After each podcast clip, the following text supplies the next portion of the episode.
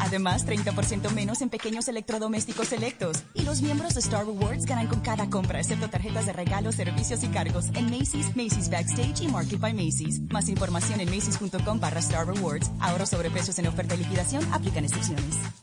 En un mundo donde él hará que tu peor pesadilla se haga real. Siente miedo real como nunca antes. Mm, creo que sí lo he sentido antes. ¿Qué? Dije como nunca antes. Suena como cualquier otro trailer de terror, la verdad. Sí, tienes razón. Hey, aquí tienes algo de leche real para que relajes esa voz de monstruo. Gracias, pero esta es mi voz real. Ah, ya veo. Ah, deliciosa. Hey, esta película es horrible. Corte y queda. ¡Qué río! ¿Got milk? Nosotros tenemos muchas supersticiones sobre el dinero. ¿Cuál usas tú? Claro, mi mamá decía que si no quieres perder tu dinero, nunca dejes que tu bolso toque el suelo. Pero si no quieres perder tu dinero, hay una manera mucho más práctica. No me digas. Con el plan precio personal de State Farm, puedes crear un precio accesible solo para ti. Ah, mucho mejor. Como un buen vecino, State Farm está ahí. Llama para obtener una cotización hoy. Los precios varían según el estado. La elegibilidad para la selección de cobertura podría variar. Este domingo en Generaciones Blue hablaremos del libro Nutrición Sostenible con Camilo Prieto, es un médico y un experto en nutrición y también en cambio climático. También hablaremos del fitness. Si usted ya se hizo propuestas para ir al gimnasio, aquí le contamos cómo. Generaciones Blue, este domingo a las 12 del día. Generaciones Blue por Blue Radio y bluradio.com. Blue Radio, la alternativa.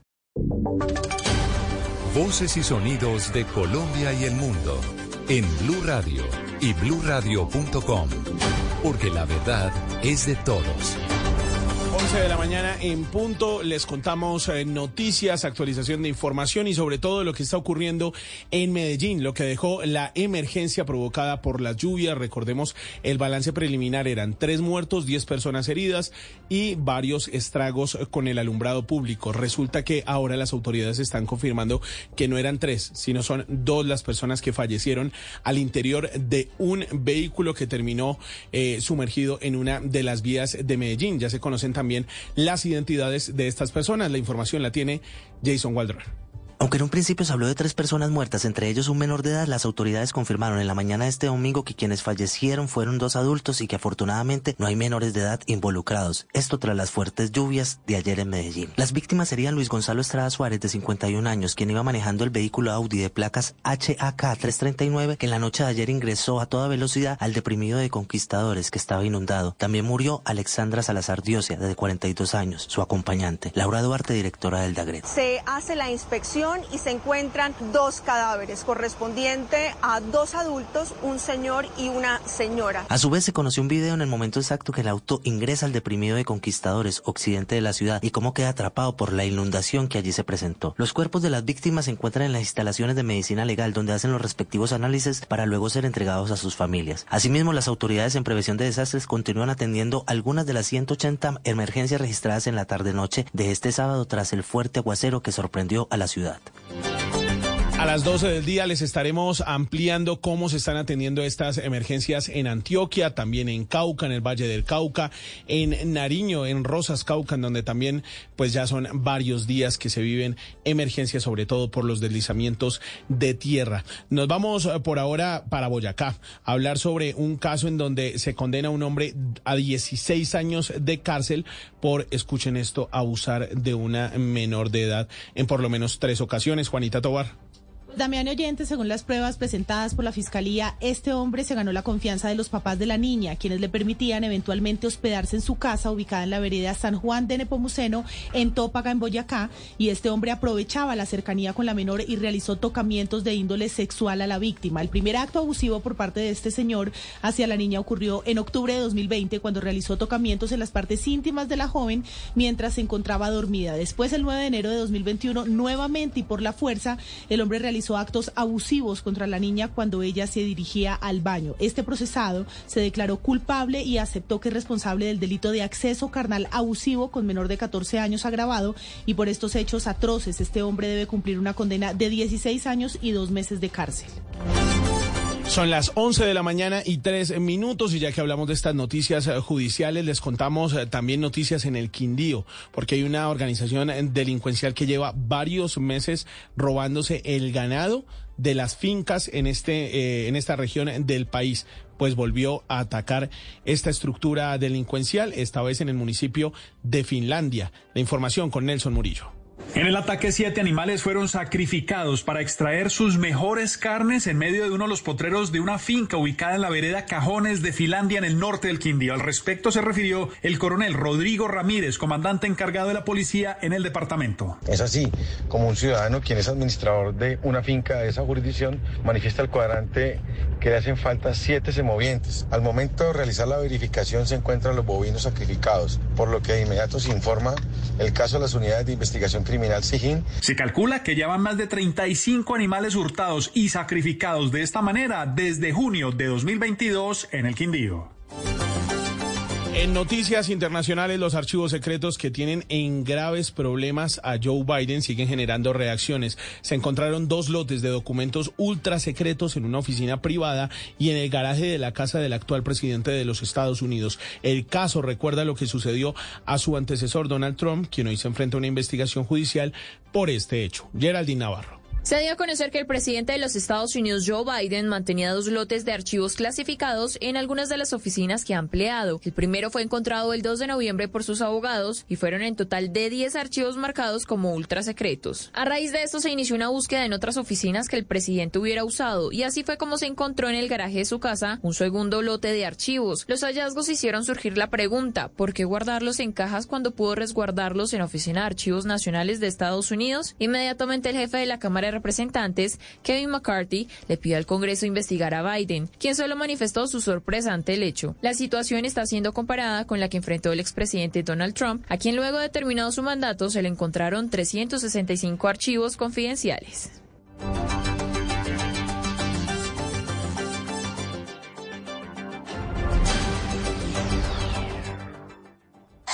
Noticias contra reloj en Blue Radio.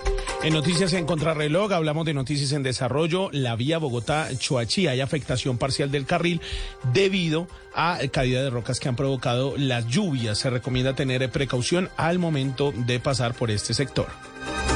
La cifra, por lo menos 40 eh, personas, ese es el objetivo que están teniendo rescatistas eh, para buscar a 40 personas desaparecidas bajo los escombros del edificio de vivienda eh, bombardeado por Rusia. Hablamos de Dnipro en Ucrania. Esto tras el brutal ataque contra un bloque residencial allí en Ucrania. Estamos atentos a Juan Fernando Quintero porque a la una de la tarde en el estadio del Junior será presentado el nuevo volante del cuadro tiburón que se convierte sin duda alguna en uno de los mejores fichajes del fútbol colombiano.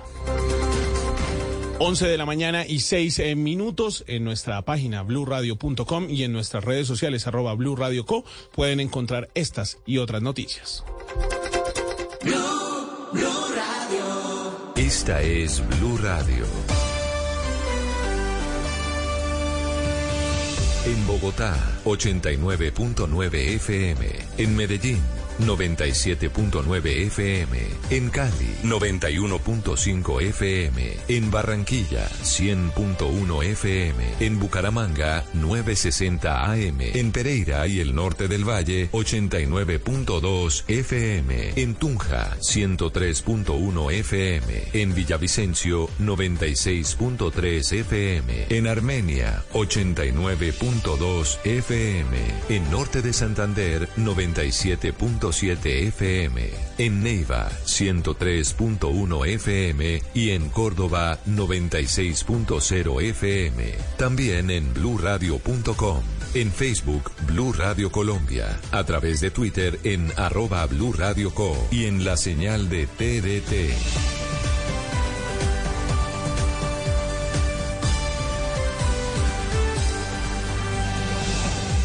Radio, la alternativa. Aquí en Sala de Prensa Blue se lo contamos de una manera clara y diferente. Estamos de vuelta en Sala de Prensa Blue. La veo haciendo cuentas. Andreina, ¿cuentas de qué? Cuentos no, estoy así como, como en el mundial que uno tenía sus, sus No, la- pero, las pero ¿sabe qué está haciendo? Eh, ¿Cómo es que le dicen las monas? agua. A ver, bótela, bótela. Es que es como esos viejitos que hablan solos. Bueno, yo hablo solo. La vi hablando siempre. Ay, no, me diga eso, que yo, hablo siempre, sola Yo siempre hablo sola, siempre. Ah, o sea, no soy el único. Y, No, y los y no únicos es por son los- y no son los viejitos. Exacto, no que no es peyorativo. Todos somos viejitos. todos Dígame, en el carro me lanzo unas charlas buenísimas, pero como ahora la gente no sabe si uno está hablando por celular con esos Bluetooth y importa. Cosas, o sea, ya no importa, ya uno no le, no le No da... si habla solo. loco. Ya uno habla solo, ya no parece loco. Sí, todos hablamos. que, eh, ah, debería uno. ¿A a cuántas horas dedica el día uno a hablar solo? O a pensar Uf, en voz alta. Qué peligro. pues- bueno, ¿qué estaba pensando en voz alta? No, pues estaba, como habíamos eh, conversado en el programa anterior que hicimos, hicimos una mirada, empezamos a hacer, una mirada eh, a los posibles candidatos y al panorama electoral de cara a las elecciones que vamos a tener este año, pues hoy hemos decidido hablar de Bogotá. Entonces, estamos viendo, bueno, cuáles son esas personas que ya, digamos, se perfilan para ser candidatos en la alcaldía de Bogotá y ahí empecé a hacer unas cuentitas, pero Mm, yo no unos sé si... Pero mire, más que nombres, yo creo que lo que uno tendría que empezar a definir This podcast is sponsored by Cloud Optimizer. As a business owner or IT manager, are your cloud investment costs going up and you don't know why? It's time for Cloud Optimizer. As you migrate your business to the cloud, what you're spending and why you're spending it can get a little hazy. But Cloud Optimizer clears up the mystery and puts the cloud to work for you. Cloud Optimizer starts by analyzing usage patterns, right sizing resources, leveraging discounts you may not be aware of, implementing automation, and much more. And by reducing unnecessary expenses and maximizing performance, Cloud Optimizer guarantees you a savings of five times what you spend for their service. As you utilize cloud based services more and more, you don't have to lose sight or control of your spend. You can stay agile, streamline your costs, and optimize your performance, plus save significant money with Cloud Optimizer. Make the cloud work for you with Cloud Optimizer. Get a free assessment and find out how much you can save by going to cloudoptimizer.com. Go to cloudoptimizer.com for your free assessment. That's cloudoptimizer.com. es, es los bloques. Es decir, quién va por determinado espectro por ideológico, quién por el otro. Y además con un ingrediente que va a cambiar sin duda el panorama político y es que por primera vez por la reforma del Código Electoral Bogotá va a tener segunda, vuelta. Sí, pero sabe que ya que usted menciona los bloques, lo que pasa es que al interior de cada bloque, pues también se mueven las fichas. Ah, claro, y las bloques, alianzas. exacto. Ave María. Aquí las fichas se van a mover dependiendo de las conveniencias, como siempre. El gran Manuelito Salazar, uno de los eternos colegas a quien tanto admiramos, conoce a Bogotá más que Gonzalo Jiménez de Quesada. Don Manuelito, feliz año, feliz domingo. Feliz domingo, buenos días para ustedes. Muchas gracias por la invitación. La aclaración es que usted no tiene la edad de Gonzalo Jiménez de Quesada, ¿no? bueno, eso sí. Bueno. Eso sí está claro, pero dice que lo cubrí. ¿Sí? Es que por eso se lo decía, porque me acuerdo, me acuerdo que le mamaban mucho gallo. Eh, nos encontramos, Manuelito es un colega de, de una, de un corazón enorme y de verdad, conoce Bogotá como nadie. Bueno, ¿cómo ve el partidor? ¿Qué, ¿Qué puede uno ver en esa foto política de Bogotá de cara a la elección de su nuevo alcalde, Manuel? Creo que tenían razón, o tienen razón ustedes, cuando dicen que aquí va a haber bloques. Y lo que uno ve es que se están armando bloques. El bloque del pacto histórico que estaría ahí con el Polo Democrático, con la Colombia Humana, con algunos partidos de izquierda y el MAIS, que ya comenzaron a mostrar las fichas. Las primeras fichas son Guillermo Alfonso Jaramillo, que fue secretario de gobierno de Gustavo Petro y secretario de salud, y fue el secretario también de la Colombia Humana. Y, y fue alcalde Está- de, de Ibagué, ¿no? de Ibagué, exactamente. Gustavo Bolívar y Holman Morris, que escribió un trino como el 2 de enero y dijo, me convencieron. No, él estaba convencido desde hace rato. Diría mi papá, solo ante tanta insistencia. Sí, solo ante tanta insistencia. Otro bloque es el bloque de que se está armando con dignidad, con compromiso ciudadano y con el nuevo liberalismo. Ahí usted puede encontrar a Carlos Fernando Galán, que está todavía está como temeroso, pero finalmente seguramente será el, el candidato de ese grupo que se estaba armando. Solamente queda por significar de, de- por, por llegar el, el, digamos el nuevo liberalismo. Sí. Y el otro bloque, otro bloque que, que se está tratando de armar es más o menos el de el Centro Democrático, que por ahora está muy solo, pero que tiene candidatos ya como a, a- a Diego Molano, el exministro de Defensa, y también tiene ahí, aunque cuando uno conversa con él, él dice, yo no soy en este momento del el grupo de, de Álvaro Uribe, Juan Daniel Oviedo. El exdirector del LANE. exdirector. Exactamente, que es, que es un hombre muy interesante y que tiene algo que en un candidato cuenta mucho. Mm. Es el imán, la atracción. Sí. Y esa atracción se le ve en la calle y se le ve cuando la gente lo ve Mm. en la calle. Esa es, esa es una fuerte de él. La, la Ahora, silla, la silla vacía pone también lo interrumpa Manuel en ese en ese combo, en ese bloque a Paloma Valencia, la senadora. Y a Daniel Sí. Palacios también. Mm, sí. Daniel Palacio también, Sí. él, él también ha manifestado en Bueno, una sí, reunión que ah, hubo, en eso. en una reunión que hubo 15 días antes de terminar el año, Álvaro Uribe, pues, ¿se acuerdan ustedes que habló de Robledo, habló de Juan Daniel Oviedo y habló de, de Diego Molano? En esa reunión lo que hubo también, que no se supo nunca, fue un regaño grandísimo del señor eh, expresidente a los concejales de, de- del Centro Democrático y les decía, bueno, ¿ustedes qué han hecho? Tienen que hacer algo para mostrar qué es lo que estamos haciendo por Bogotá. Digamos, ese es otro bloque que se está armando y el de los cristianos que van a tener seguramente a Claudia Rodríguez de Castellanos. Ah, esa no la tenía, esa no la tenía en la libreta, ¿sabe? Pues sabe que eh, yo me enteré que recientemente ha estado hablando mucho con la gente de Colombia Justa y Libre, con el movimiento Mira y con el movimiento cristiano también el de ellos que es el de el, el- ¿cómo es que se llaman? El, el es el del el del pastor Castellanos que ahora se me se me va el nombre don- No. donde también estaba Sara Castellanos Sí, pero no, no lo, tampoco lo grupo. ubico, Manolito. ese es el grupo 3, G13.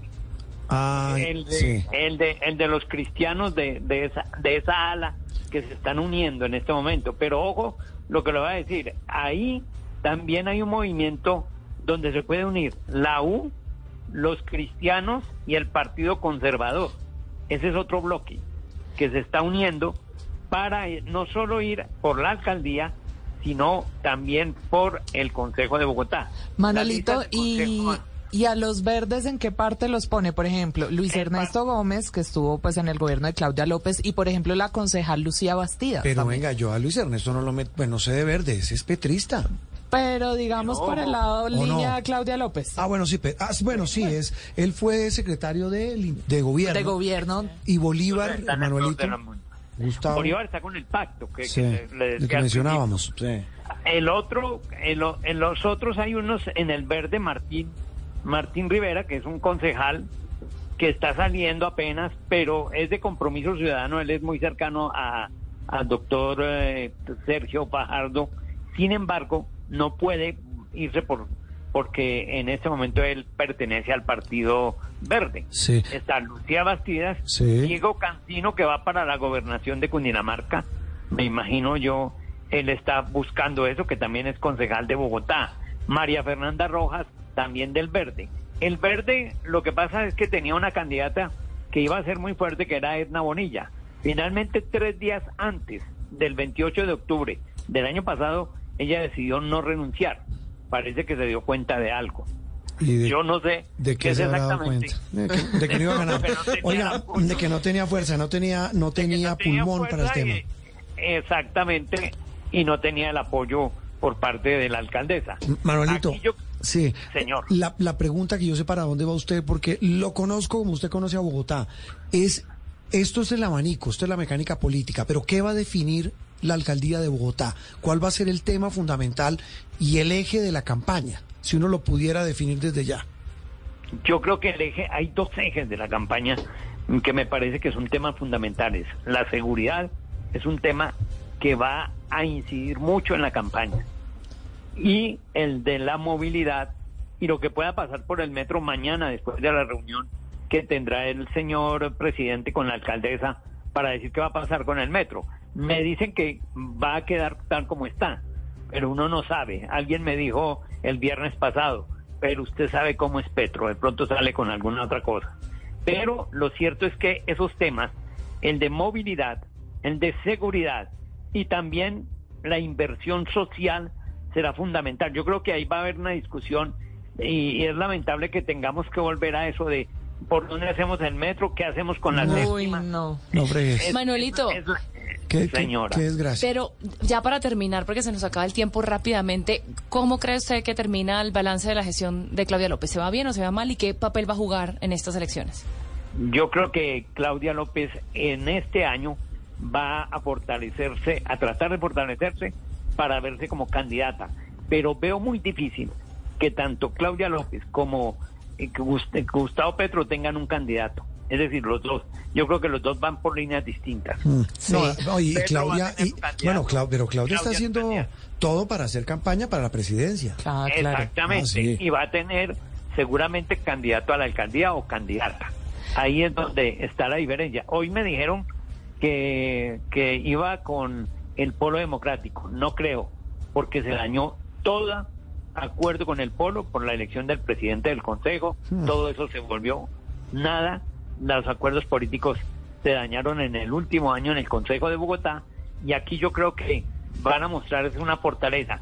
Y, y, y le advierto una cosa, eh, Sí, señor. Juan Roberto, cada dos años el péndulo electoral en Bogotá cambia. No, pero Cada dos años. pero pero usted cree dirá, que va a "Pero cambiar? es que- ¿Será que sí? creo. Es que, eh, es que, mire usted, hace, en el 2010 me dijeron a mí, no, pero es que el Centro Democrático tuvo seis representantes a la Cámara. Dije, esperemos qué pasa en la elección de alcalde. Y el alcalde fue Petro.